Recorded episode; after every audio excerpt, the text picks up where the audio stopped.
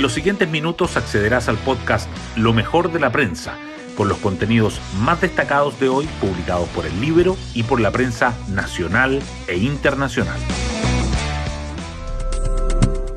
Muy buenos días, hoy es viernes 17 de febrero de 2023. Soy Matías Zamora y este es el podcast Lo mejor de la prensa producido por el Libero. A tres semanas de la filtración del polémico audio de Cancillería, nuevamente atravesamos un impasse diplomático con Argentina, esta vez por los cuestionamientos del presidente Alberto Fernández al Poder Judicial chileno y al Ministerio Público por la causa contra Meo.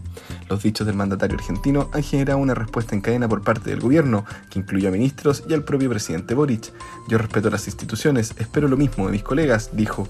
La polémica llega en momentos complejos para la moneda, que sigue intentando contener los incendios en el sur y la disputa abierta con los gremios empresariales. Hoy destacamos de la prensa.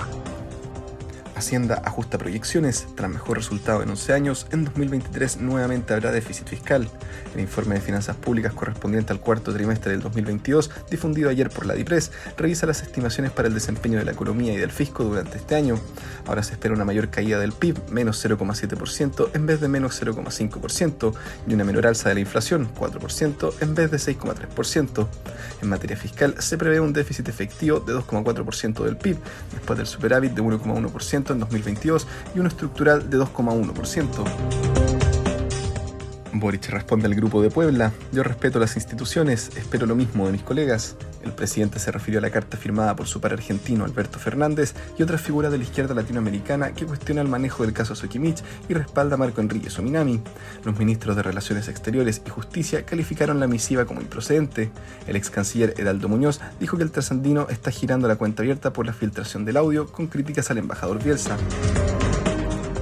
Incendios forestales, se mantienen nueve siniestros relevantes en el centro-sur del país. Los focos afectan en las regiones de Ñuble, Biobío, la Araucanía y los ríos. La empresa CMPC denunció que sus brigadistas fueron impedidos de combatir los incendios en Coyipulli. El delegado presidencial en Araucanía dijo que evalúan restringir la circulación por ciertas rutas.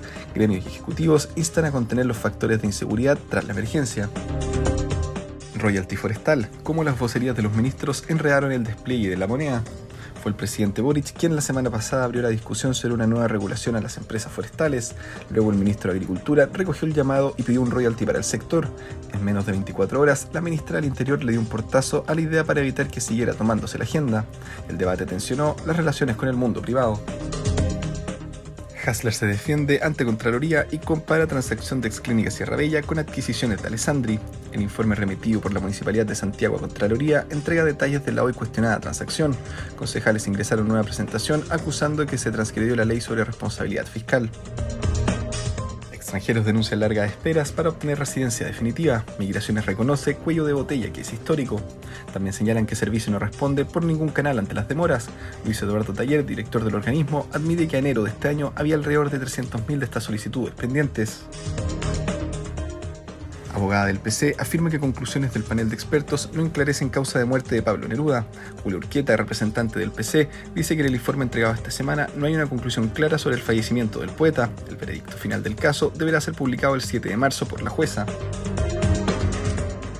El libro publica una zanja construida en torno a Temocuicui impidió el ingreso de carabineros. Y nos vamos con el postre del día un partido de Champions en la Europa League. Barcelona y Manchester United brindan un empate de lujo. Azulgranas y Diablos Rojos igualaron a dos en la ida de los playoffs del torneo. Por otra parte, Guillermo Maripán se lesionó en el triunfo del Mónaco por 3 a 2 sobre el Bayer Leverkusen. Yo me despido, que tengan un excelente día y será hasta una nueva ocasión del podcast Lo mejor de la prensa.